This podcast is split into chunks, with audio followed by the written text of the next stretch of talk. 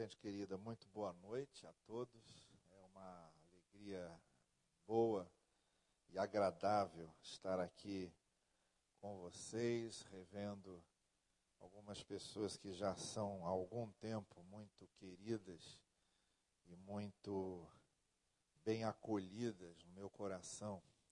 Estou vendo ali meu amigo Adalberto, está ali junto com a sua esposinha, nós que trabalhamos lá, foi meu professor no seminário, e depois trabalhamos juntos lá dando aula. Muito bom revê-lo. É bom rever os demais também que eu já conheço, estão aqui me dando a alegria de poder compartilhar com vocês algumas coisas aqui da palavra de Deus. Bom, eu quero ler com vocês o capítulo 4 de Mateus. Evangelho de Mateus, capítulo 4, a partir do verso 1. Mateus 4, a partir do verso 1.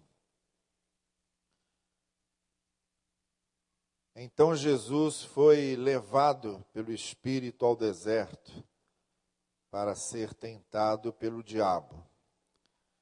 Depois de jejuar quarenta dias e quarenta noites, teve fome.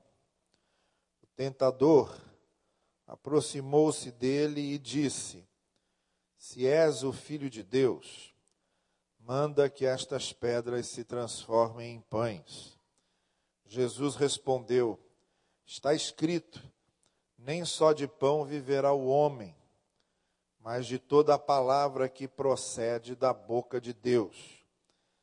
Então o diabo levou a cidade santa, colocou-o na parte mais alta do templo e lhe disse: Se és o filho de Deus, joga-te daqui para baixo, pois está escrito: Ele dará ordens a seus anjos a seu respeito, e com as mãos eles o segurarão, para que você não tropece em alguma pedra.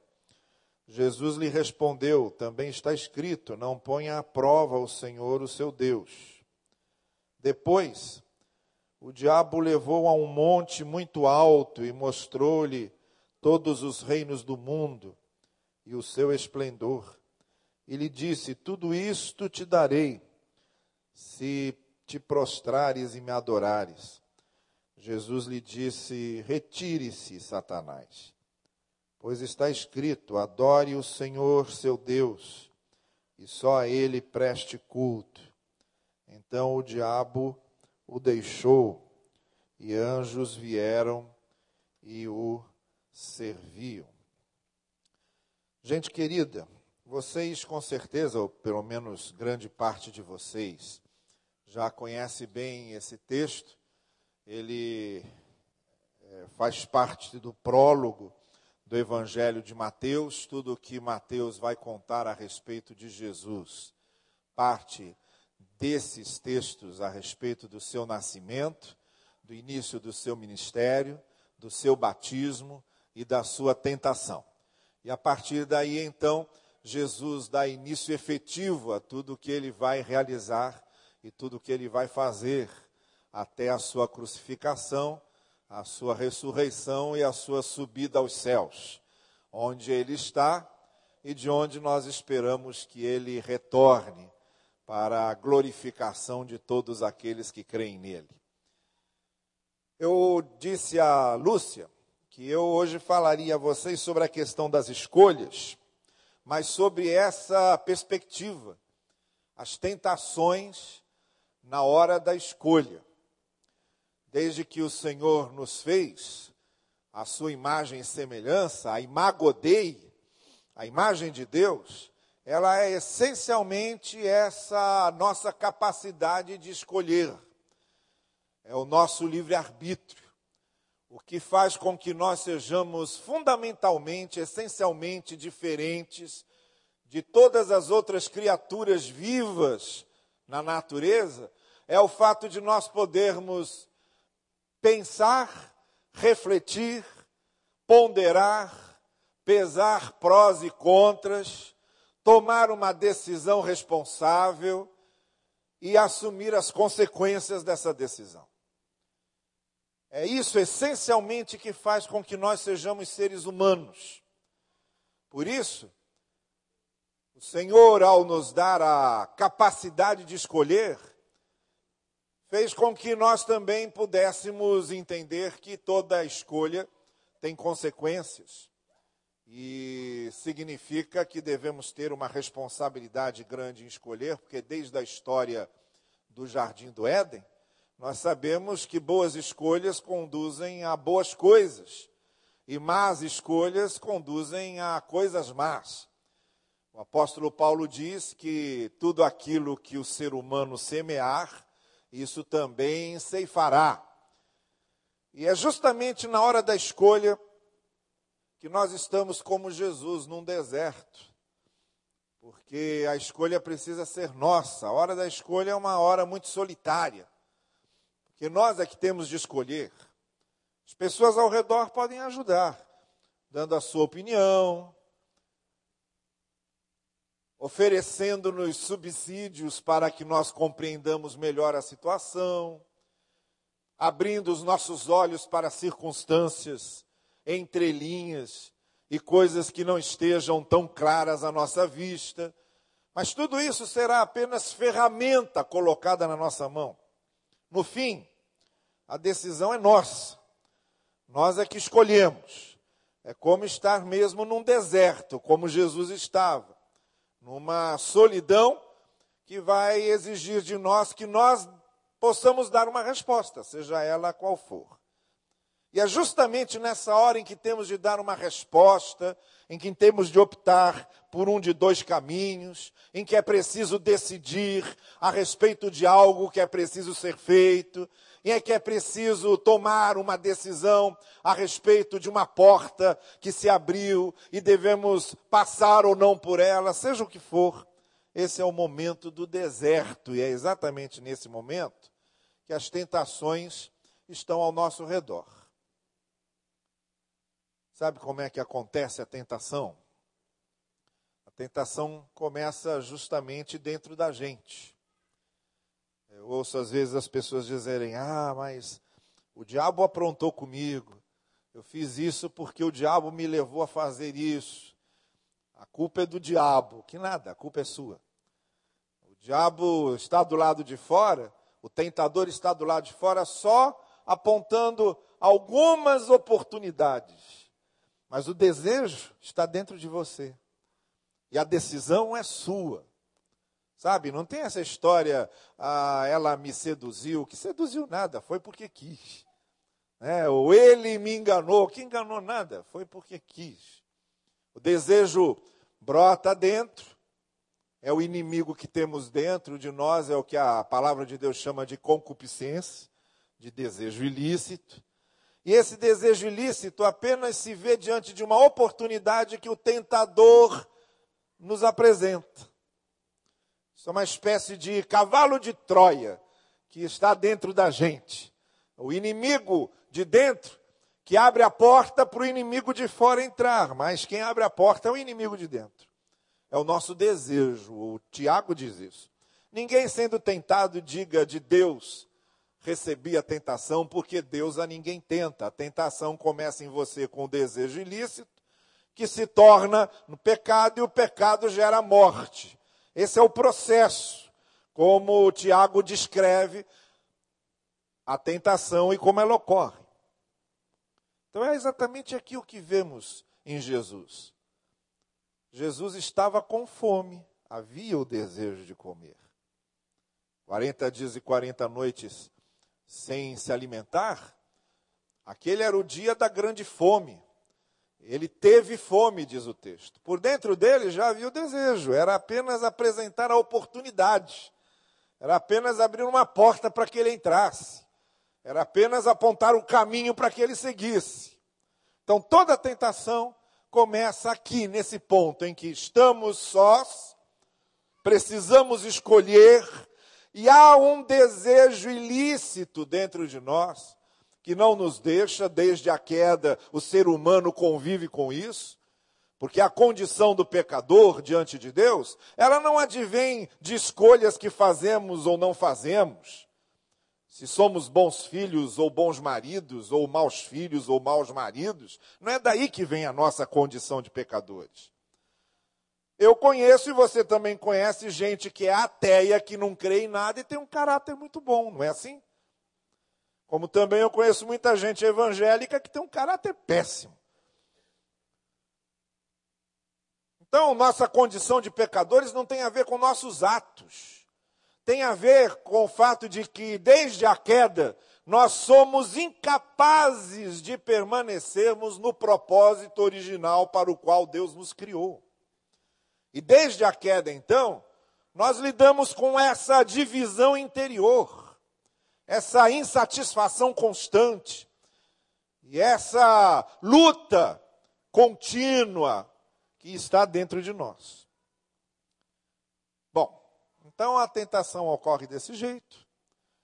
É preciso fazer escolhas, e é justamente preciso ter cuidado para que essas escolhas sejam bem feitas e não deixemos que as escolhas sejam feitas a partir de certas tentações que se apresentam a nós.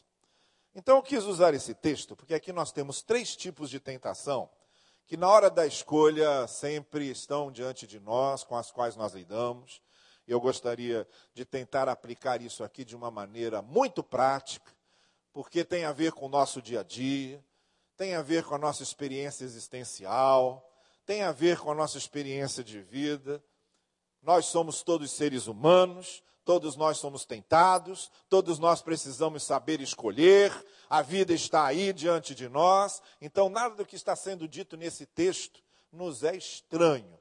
Nós sabemos bem como é que essas coisas acontecem.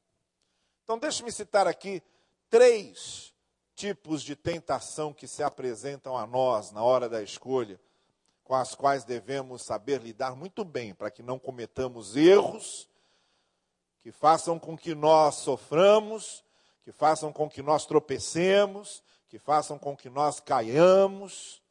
Erros que podem ser evitados se soubermos entender bem qual é o mecanismo dessas tentações e como fugir delas. Bom, o primeiro tipo é o seguinte: nós devemos dizer não ao apelo do imediato e sim ao convite do processo. Deixa eu ver se eu explico bem isso. Devemos dizer não ao apelo do imediato. Faça já, faça agora. Essa ênfase imediatista que faz parte da sociedade em que vivemos hoje. E devemos dar mais atenção às coisas que acontecem no processo e sabermos aguardar que o processo se construa, se monte, se mostre nas suas entrelinhas para que nós possamos tomar a decisão correta. Qual foi a primeira tentação que o diabo fez a Jesus? Está com fome? Então faz aí, transforma essas pedras em pães agora. Aquela ali pode ser um pão francês gostosinho saído do forno. Aquela outra ali pode ser aquele pão ciabatta, que é saboroso. Aquela outra pedra ali pode ser um pão italiano, aquela massa grossa. Aquela outra ali, para terminar a refeição, pode ser um pão doce, desses que vem com doce de leite no meio. Vai transformando, tem poder para isso. Transforma agora. Está com fome? Coma. Está com fome? Transforma em pão está com fome, se alimente. E aí o que é que Jesus responde para ele? De jeito nenhum, porque nem só de pão viverá o homem. Então presta bem atenção nisso. O Novo Testamento possui duas palavras para tempo. Em português a gente tem uma palavra só, tempo. Mas no grego do Novo Testamento você tem duas palavras que se referem a tempo. A primeira é a palavra cronos, da onde vêm as palavras que nós conhecemos bem na nossa língua, cronologia, cronômetro e coisas do tipo. E a segunda é a palavra kairos. Foi usada, por exemplo, por Paulo em Gálatas capítulo 4, quando ele diz que aconteceu o kairos de Deus, a plenitude dos tempos, e no kairos, Jesus veio e nasceu de uma mulher.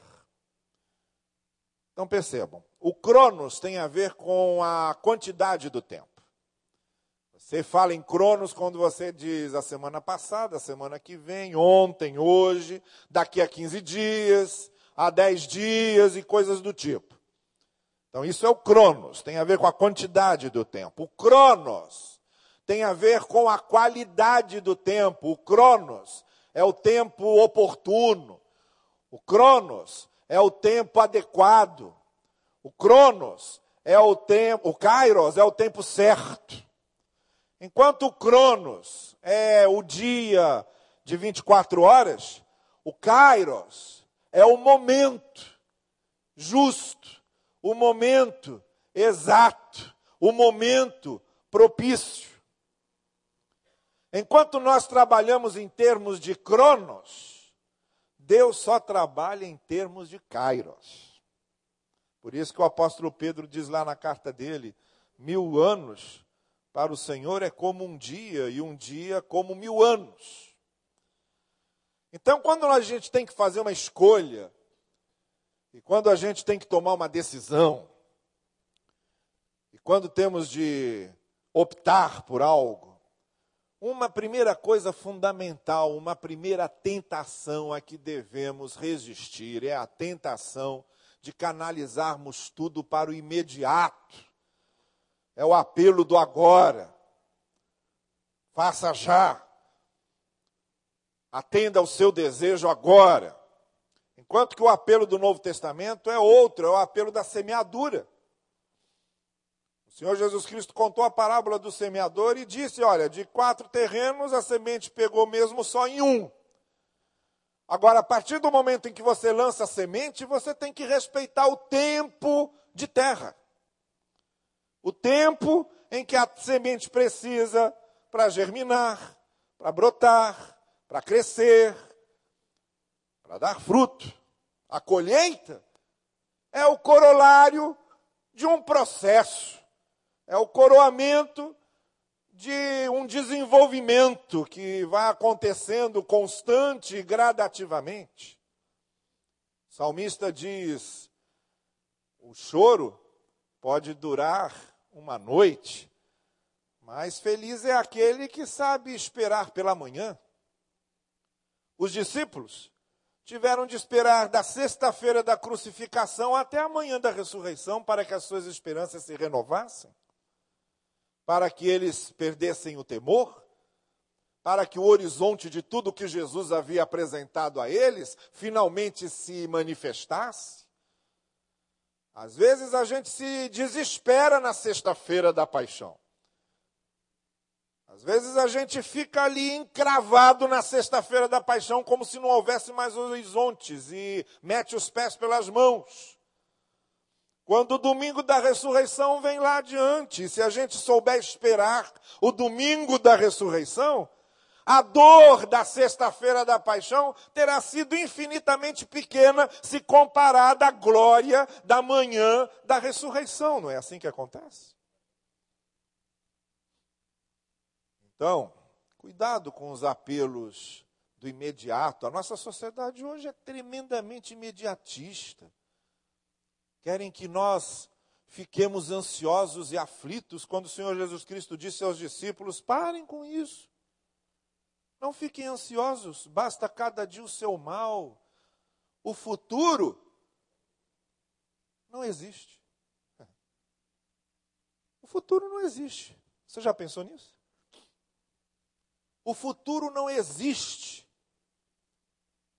Eu posso sair daqui hoje e não chegar mais em casa. Ninguém sabe o que está acontecendo daqui a cinco minutos. O futuro não existe.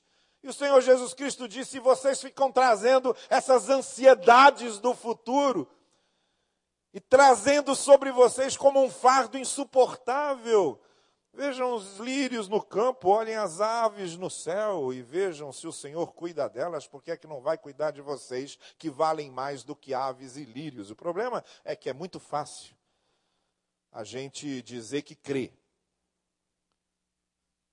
Difícil é a gente mostrar que crê nessas coisas. E deixa eu dizer uma coisa para vocês: a fé, a fé, só tem razão de ser se for por uma hora como essa. Fé só tem razão de ser se for para uma hora como essa, em que substituímos a ansiedade pela confiança, em que estamos atravessando uma tragédia e não perdemos a esperança. Eu fico impressionado com certos apavoramentos das pessoas. Eu recebi alguns meses atrás o telefonema de uma de uma senhora lá da igreja, ela dizendo para mim assim: "Pastor, o meu pai vai ser internado para operar a vesícula. Aí eu falei, tá bem, vamos orar por ele. Ela falou, ah, eu estou ligando para o senhor para saber por que é que isso aconteceu. Eu estou pensando que ela está perguntando por que, que ele teve problema de vesícula. Eu sou casado com médico, normalmente o pessoal pensa que marido de médico sabe das coisas também.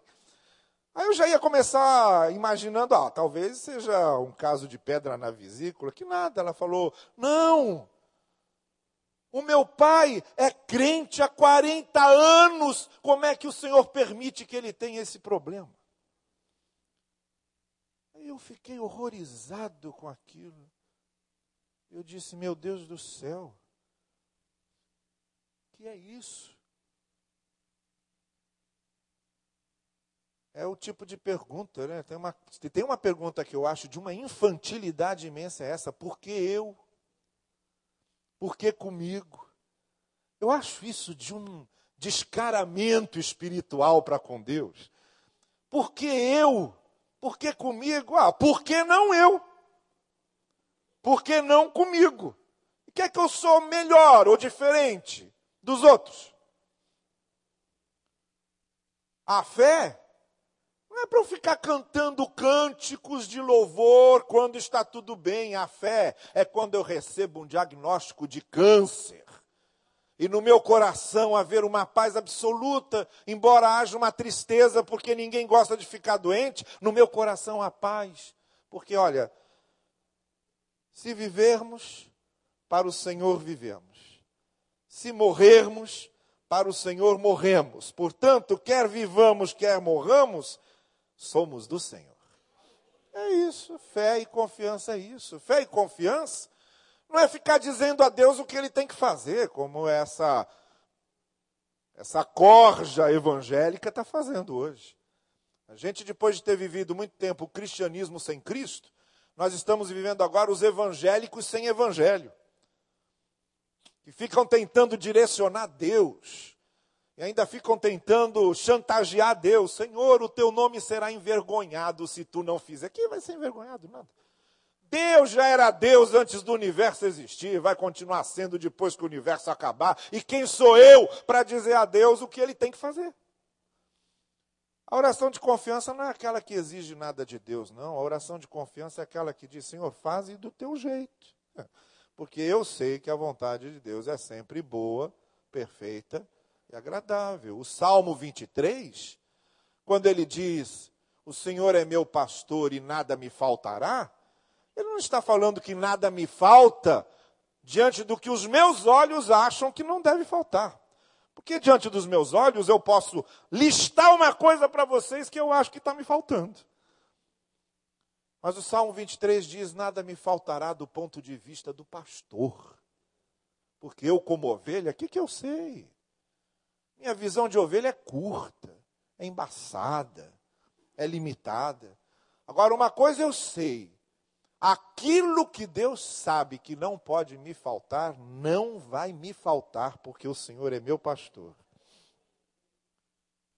Então, por favor, vamos resistir a esses apelos desses imediatismos, e às vezes esses imediatismos mais espiritualizados, esses imediatismos com evangelho no disfarce, camuflados de evangelho, mas que não tem nada a ver com a verdadeira e essencial mensagem do Senhor.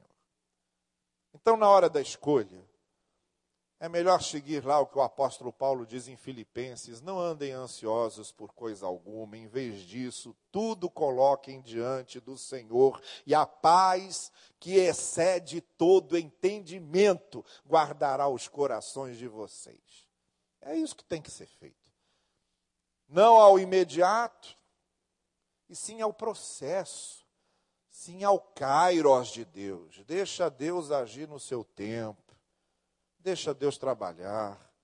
Deixa a semente germinar para depois dar fruto. Deus tem o seu tempo. É só colocar nas mãos dele. Entrega o teu caminho ao Senhor e Deus agirá.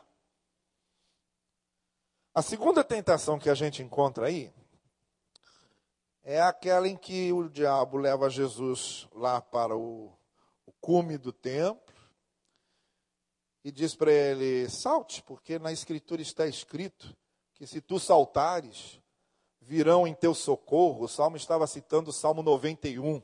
O diabo estava citando o Salmo 91. É aquele salmo que as pessoas às vezes deixam aberto na porta de casa para dar sorte. Né? Salmo 91. E os anjos virão ao teu socorro. Aí Jesus Cristo responde e diz: Não, eu sei que isso está escrito ali, eu conheço a palavra. Mas eu conheço a palavra toda. Eu não conheço parte da palavra. Eu conheço a palavra toda. E lá também está escrito: não tentarás o Senhor teu Deus. E aí, gente querida, vem a segunda coisa que eu quero dizer para vocês essa noite, a segunda tentação na hora da escolha, é a gente dar mais importância ao mágico do que ao ético dá mais importância ao aparentemente bom do que ao essencialmente bom. O Senhor Jesus nos ensina que uma coisa é conhecer as palavras de Deus e a outra coisa é conhecer a palavra de Deus. A gente tem que conhecer o Evangelho. O Evangelho como um todo tem que estar no nosso coração. Não é um versículo ou outro, porque eu posso usar um versículo ou outro para mostrar o que eu quiser. Eu posso até mostrar que Deus não existe se eu quiser e se eu souber usar direitinho e trançar um versículo com outro. Posso pegar um verso aqui, outro ali e mostrar que a Bíblia é um monte de mitos e lendas. Ou eu posso usar a palavra ou eu posso usar o evangelho como ele é. E o que eu tenho que ter no coração é o evangelho, não são palavras aqui e ali. É o todo da mensagem.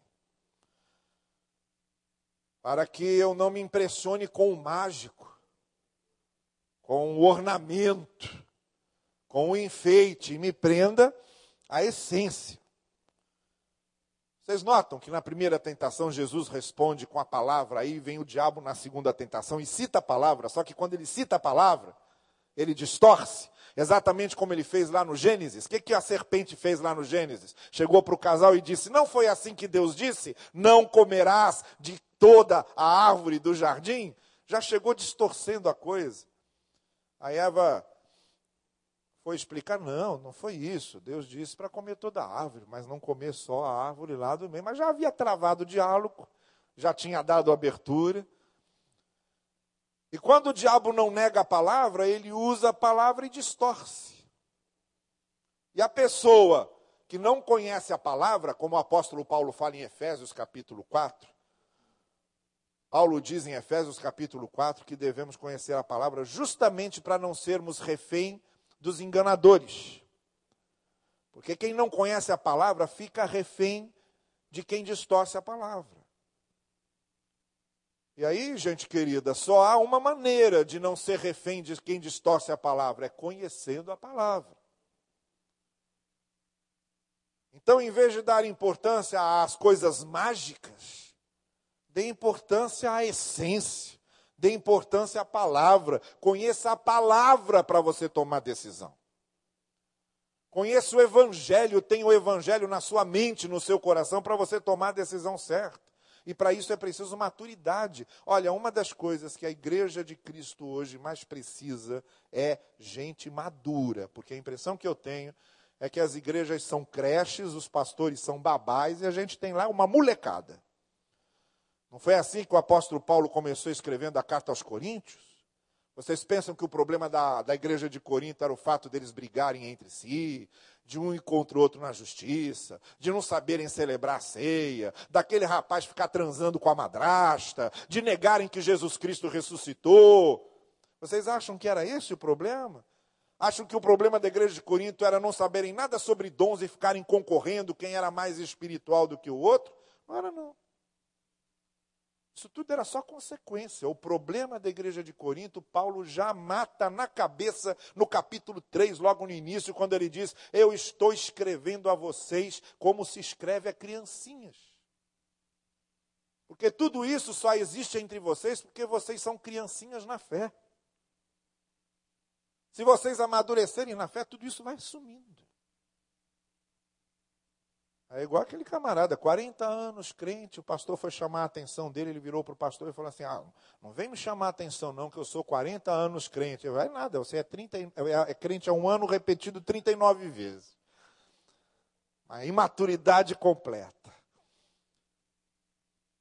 A gente precisa de gente madura, de fé madura. As melhores decisões são tomadas quando a gente amadureceu no Evangelho. A nossa consciência não é a nossa melhor conselheira, porque a nossa consciência também sofreu a queda.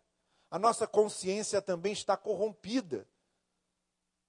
Não adianta esse negócio de dizer, ah, eu faço e vou dormir tranquilamente, nada me acusa, bobagem sua, sua consciência também está corrompida. Não confie nela, não confie na sua consciência, porque ela também foi atingida pela queda. O que nós devemos ter é a consciência do Evangelho em nós. É a consciência do Evangelho que tem que ser formada em nós. É a mente de Cristo, como o apóstolo Paulo diz. E aí a gente começa a ver tudo de forma madura, tudo de forma mais consciente. Você quer ver uma coisa? Minha filha mais nova, Laura, quando ela tinha 11, 12 anos, ela me telefonou. Eu estava numa reunião, ela me telefonou e falou: Papai, eu tenho uma notícia ruim e uma notícia boa para te dar. Fala logo, que eu estou numa reunião aqui. Olha, a notícia ruim é que eu fiz prova de matemática e errei tudo. Eu acho que eu tirei zero nessa prova. Tá bom. Agora a notícia boa, papai, é que quando a professora estava saindo da escola, veio o ladrão, assaltou e levou tudo. Aí eu falei, minha filha, você está se alegrando com o assalto da sua professora? Ela falou, papai, benção de Deus porque agora a professora vai ter que fazer outra prova e eu vou poder estudar e vou tirar uma nota melhor. Ora, que uma criança de 11 anos tem a visão de que Deus age dessa forma, vá lá. É, mas que muito marmanjo na fé. Fique vendo Deus dessa maneira infantil. Esperando de Deus essas coisas mais infantis. E que Deus nos acompanhe nas nossas infantilidades. Maturidade. A gente sabe escolher cada vez melhor quanto mais maduro nós somos na fé. E vai tendo aquela facilidade, sabe, de escolher. Você não precisa ficar atrás de gurus espirituais. Tem gente que vive dependendo dos gurus espirituais. Não sabe dar um passo sem, sem consultar o seu guru espiritual, seja ele um padre, um pastor, um babalorixá, seja o que for. Quanto mais você conhece o Evangelho, Quanto mais o Evangelho está gravado em você, mais condições você tem de tomar decisões à luz do que você sabe e conhece. Na década de 80, quando eu estava começando a pastorear, lá Cinelândia ainda tinha muitos cinemas, e a grande parte daqueles cinemas, se não todos, passavam aqueles filmes pornográficos, aquela coisa toda. Uma vez eu passando pela Cinelândia, eu vi um rapaz da igreja que eu pastoreava, lá em frente a um daqueles cartazes, olhando aquelas fotos e tal. Aí eu cheguei por trás dele, bati no ombro dele, vai entrar ou não vai, filho? Aí ele olhou assustado. Aí ele virou para mim e falou: Ah, pastor, a Bíblia diz examinai tudo e retende o que é bom. Aí eu disse: Não, senhor. A Bíblia não diz isso, não. Ele falou: Diz sim, pastor. Não, senhor. Tem nada disso na Bíblia. Ele falou: Diz sim, está lá em Tessalonicenses. Quando quer, acha rapidinho. Está lá em Tessalonicenses, capítulo 5. Não, senhor. Tem nada disso na Bíblia. O que na Bíblia está escrito é o seguinte: Não desprezem as profecias, examinem tudo e retenham o que é bom. Isso aí está lá escrito. Isso aí está lá. Aí eu não sei se ele acabou entrando, porque depois eu fui embora, não olhei para trás. Mas sabe por que, que Paulo fala isso? Não desprezem as profecias, mas examinem tudo e retenham o que é bom? Justamente porque tem muita gente falando em nome de Deus coisas que não tem nada a ver com Deus. E quando Paulo chegou em Bereia, o que é que os bereanos foram fazer? Depois de ouvirem o sermão de Paulo, foram para as suas casas conferir com as escrituras se o que o Paulo havia dito realmente batia com o que estava lá. E olha que era o apóstolo Paulo, não era um Carlos Novaes qualquer da vida, não. Era o apóstolo Paulo. E foram lá confirmar se era mesmo daquele jeito. Isso é maturidade, conhecimento da palavra, saber tomar a decisão certa e conhecer a palavra toda no seu contexto. Então, a primeira coisa na hora de tomar decisão é evitar a ditadura do imediato e pensar no processo das coisas. E Deus trabalha é no processo. Deus trabalha na semeadura. Segunda coisa é nós resistirmos à tentação de nos encantarmos com o mágico, com os floreios, com os ornamentos e nos prendermos à essência, à palavra, com maturidade, com fé crescida, com fé bem alimentada, com fé nutrida. Toda decisão sempre será muito bem tomada quando ela vem regada dos princípios e dos valores do Evangelho. E a terceira tentação e última é dizermos não ao poder e sim ao serviço. Essa foi a última tentação que Satanás apresentou diante de Jesus.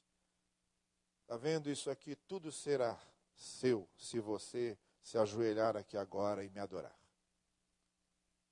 E aí, para acabar com aquela conversa fiada que Jesus já estava ficando cansado daquilo, ele citou o último versículo que ele queria citar: somente a Deus adorará, somente a Ele você pode prestar culto. E nos deixou uma lição preciosa de que as nossas decisões não podem se basear em busca de poder próprio. Mas as melhores decisões tomadas no Evangelho são aquelas em que nós nos sentimos instrumentos de Deus para abençoar outras pessoas. Que o Filho do Homem não veio para ser servido, mas para servir. Hoje em dia, as pessoas estão mais preocupadas em usar a pregação do Evangelho para fazerem projetos pessoais de poder, em vez de fazerem os projetos do reino. Querem construir os seus reinos pessoais. Querem ser senhores dos seus reinos, em vez de buscarem os projetos do reino de Deus e de viverem os projetos do reino de Deus. O Evangelho nos ensina que as coisas que nós escolhemos devemos escolher muito especialmente no sentido de sermos uma bênção para o reino de Deus. Que as nossas opções devem sempre dar preferência para aquilo que nos torna servos e instrumentos e veículos para a glorificação do Senhor. Porque essa das três tentações, sem dúvida nenhuma, é a mais difícil de nós vencermos. É a tentação que apela à nossa vaidade. É a tentação que apela ao nosso ego. É a tentação que apela ao nosso individualismo. É a tentação que apela à nossa tendência de sempre acumularmos, acumularmos para nós, para nós, para nós, para nós, para nós. Não é assim que a gente faz com Deus? A gente gosta de cantar a fidelidade de Deus com a gente. Gosta aquele hino que a gente canta? Deus é fiel, Senhor. Deus é fiel. Aí, Deus é fiel a mim. A gente canta, a mim. Canta com uma graça. A mim. A gente gosta desse negócio de Deus ser fiel a mim. Gosta demais. Mas dificilmente pensem em que é que eu estou sendo infiel a Deus. E eu? Estou sendo fiel a Deus no propósito original que Deus tem para a minha vida. Estou sendo fiel a Deus em respeitar os princípios e os valores do reino. Estou sendo fiel a Deus em amar o meu próximo como a mim mesmo. Estou sendo fiel a Deus em contribuir para a comunhão do corpo em vez de contribuir para o seu dilaceramento. Estou sendo fiel a Deus quando eu me nego a julgar os outros. Estou sendo fiel a Deus quando eu vivo as bem-aventuranças no meu lar, antes de tentar vivê-las em qualquer outro lugar, de maneira que eu seja um marido humilde, eu seja um marido manso, eu seja um marido justo, eu seja um marido pacificador, eu seja um marido limpo de coração, eu seja um marido misericordioso. Estou sendo fiel a Deus no sentido de, em vez de querer buscar dons, eu mesmo ser um dom na mão de Deus, em vez de dar uma oferta apenas para exibir a minha capacidade de ofertar, eu me coloque no altar de Deus como oferta viva, para que Ele me use do jeito que Ele quiser. Eu estou sendo fiel a Deus, no sentido de buscar a glorificação do Seu nome em tudo aquilo que eu fizer, no comer ou no beber? Eu estou sendo fiel a Deus quando eu sei que não há mal nenhum em comer aquela comida sacrificada aos ídolos, mas eu me nego a comê-la se eu sei que aquilo vai se tornar uma pedra de tropeço ao meu irmão. Então, mesmo algo que eu conscientemente saiba que não vai fazer mal nenhum, eu me nego a fazer por amor, para que não possa escandalizar os pequeninos. Eu estou sendo fiel a Deus? Quando eu me proponho a viver aqui e a andar aqui como Jesus me ensinou? Mas eu gosto demais de cantar a fidelidade de Deus para comigo. A tentação do poder é uma desgraça. Mas nas nossas escolhas, nós devemos buscar sempre aquilo que serve para que nós sejamos instrumentos para a glorificação de Deus. Sabe, em vez de fazer aquela oração covarde e omissa que a gente costuma fazer, Senhor, abençoa minha família, Senhor, abençoa meu trabalho, Senhor, abençoa minha igreja. Vamos deixar essa oração vazia, covarde e omissa. E vamos fazer a oração certa, e a oração certa é: Senhor, usa-me para que a minha família seja abençoada. Usa-me para que o meu local de trabalho seja abençoado. Lá está ruim, ambiente péssimo, o que é que eu estou fazendo lá? Usa-me para que o meu local de trabalho seja abençoado. Usa-me para que a minha igreja seja abençoada. Essa é a oração responsável de quem realmente quer se colocar nas mãos de Deus para fazer parte do processo e para ser instrumento do Senhor. E olha, pode crer, a alegria de servir em vez de ser servido, a alegria de abençoar em vez de ser abençoado, a alegria de ser instrumento do Senhor para abençoar alguém é infinitamente maior do que aquela que sente a pessoa que é abençoada, que é ajudada e que é alvo da minha instrumentalização. Eu já estive dos dois lados. Posso garantir a você. Eu já estive no lado de ser abençoado por Deus. Em 2008, eu descobri que estava com tuberculose renal mas porque levou-se meses para se descobrir isso, é, eu fiz o tratamento da tuberculose, mas não houve como salvar o meu rim direito. Eu precisei tirá-lo. Eu nunca tinha entrado num hospital para ser operado, nunca tinha tomado anestesia nenhuma. Eu estava com 47 anos e nunca, nunca, nunca, nunca, nunca tinha feito qualquer tipo de intervenção cirúrgica. Então é claro que eu estava é, curioso, meio preocupado, saber como é que seria a coisa, e principalmente como era essa questão de viver com um rim só. O médico já havia me explicado, não, fique tranquilo, porque é por isso que você pode doar um rim se alguém precisar, porque é possível vida normal com um rim só. Mas sabe o que é que Deus fez? Uma quarta-feira, a gente havia terminado lá o nosso encontro de comunhão, lá em Barão da Taquara, e as pessoas foram se despedindo. Aí se aproximou de mim uma senhorinha, baixinha, magrinha, franzina, senhorinha mesmo. Veio, se colocou na minha frente, eu nunca tinha visto ela lá. Ficou na minha frente, sorrindo, e perguntou para mim: Pastor, o que é que o senhor acha de mim? Eu olhei para ela. A senhora é bonitinha. Disse: Não, não, não. Olha e vê se está faltando alguma coisa. Eu olhei, não, está tudo no lugar. Aí ela disse: Olha, eu tenho hoje 75 anos. Mas quando eu tinha 35, eu precisei tirar o meu rim direito e eu estou aqui. Ele nunca me fez falta. Aquilo foi de um conforto e depois ela foi embora. Nunca mais vi aquela criatura. Foi lá só para me dizer isso. Então eu sei o que é ser abençoado, porque eu já fui muitas vezes, mas também eu já estive na outra ponta de servir de instrumento para abençoar as pessoas. Na década de 80, na primeira igreja que eu pastoreei, uma vez um rapaz veio me procurar e disse: Olha, pastor, eu sou o único crente da minha família, e minha irmã, mais nova do que eu um pouco, ficou grávida, está namorando, ficou grávida, e ela está querendo abortar, está desesperada, e eu sei que não é o certo, mas eu não consegui convencê-la. Senhor não quer conversar com ela? Eu disse: Manda ela vir aqui. Converso sim, é só ela chegar aqui a gente conversa. Aí ela chegou lá muito temerosa, muito assustada, e nós sentamos.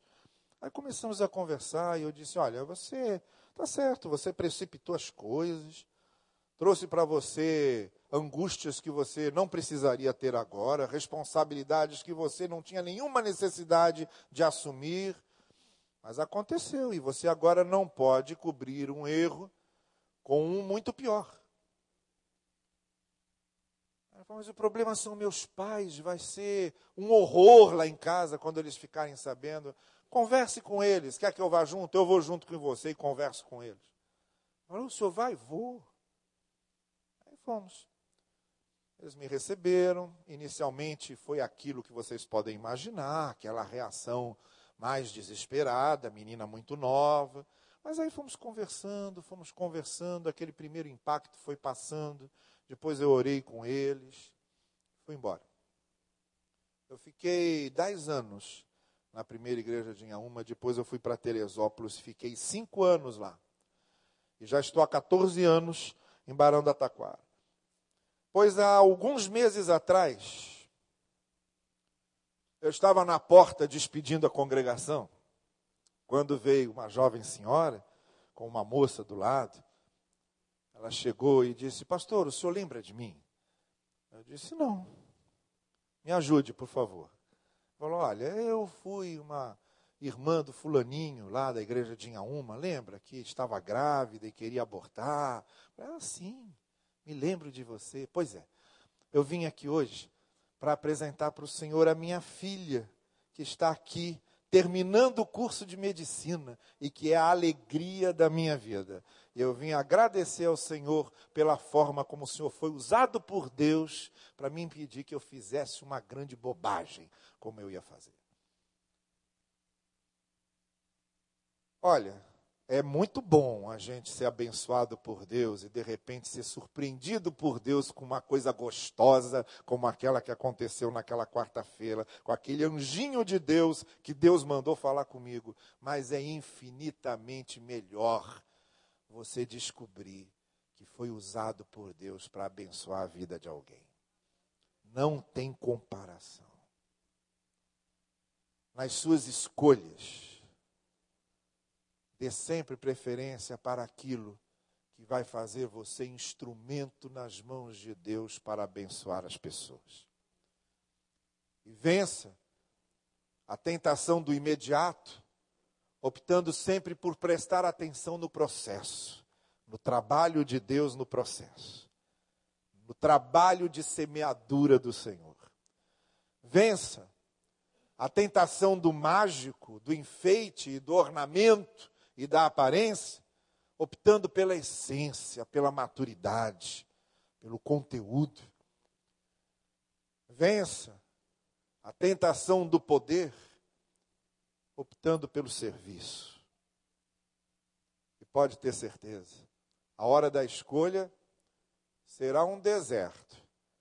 Mas depois da escolha, o que vem depois será uma campina verdejante, a qual você vai conhecer e na qual você vai se alegrar. Quer curvar sua cabeça comigo? Vamos orar?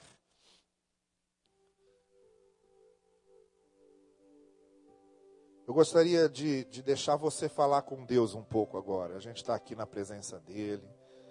O Espírito do Senhor está aqui conosco, está em nós. E eu sei que o Espírito de Deus, algumas coisas foi falando ao seu coração agora, no decorrer da exposição do Evangelho.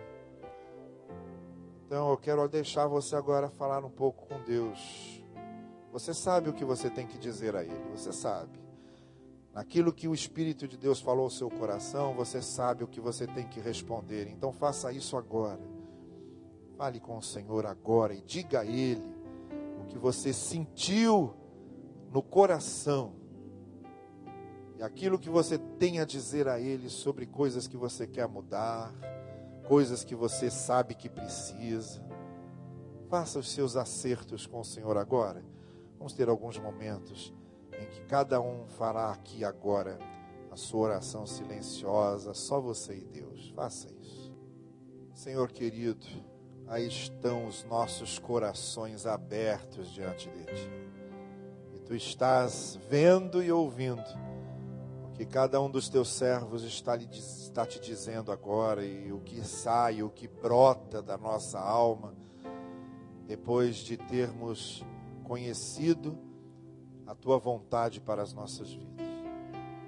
Ensina-nos, portanto, Senhor, a escolher bem, a escolher sempre bem, baseados e fundamentados nos princípios e nos valores do Reino, os ensinos do Evangelho. Senhor, que o nosso compromisso não seja apenas com uma religião, com uma igreja, com uma instituição religiosa, que o nosso compromisso seja contigo, seja com a tua palavra, seja com o propósito que tens para a nossa vida. É isso que nós te pedimos, em nome de Jesus. Amém. Amém. Muito obrigado. Deus abençoe vocês.